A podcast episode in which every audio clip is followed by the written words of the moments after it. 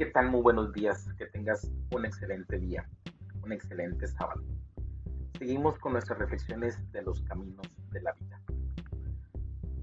La principal causa de la violencia, a mi entender, es que cada uno de nosotros internamente, psicológicamente, busca la seguridad. En cada uno de nosotros, impulso por la, la seguridad psicológica sensación interna de estar a salvo se proyecta en la exigencia de la seguridad externa. Internamente, cada uno de nosotros quiere estar seguro, tener certidumbre acerca de todo.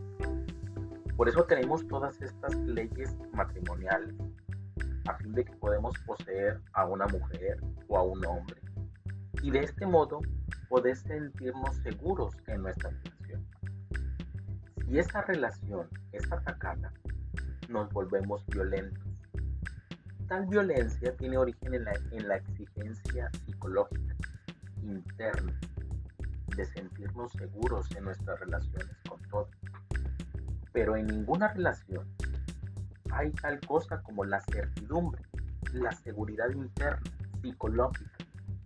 Nos gustaría estar seguros, pero la seguridad permanente no existe. Todas estas son causas que contribuyen a la violencia tan generalizada e inmanejable en todo el mundo. Pienso que todo aquel que haya observado, aunque sea un poco, lo que está sucediendo en el mundo, especialmente en estos momentos, de aquí surge la pregunta, ¿se ha dado cuenta de la violencia que la o lo rodea?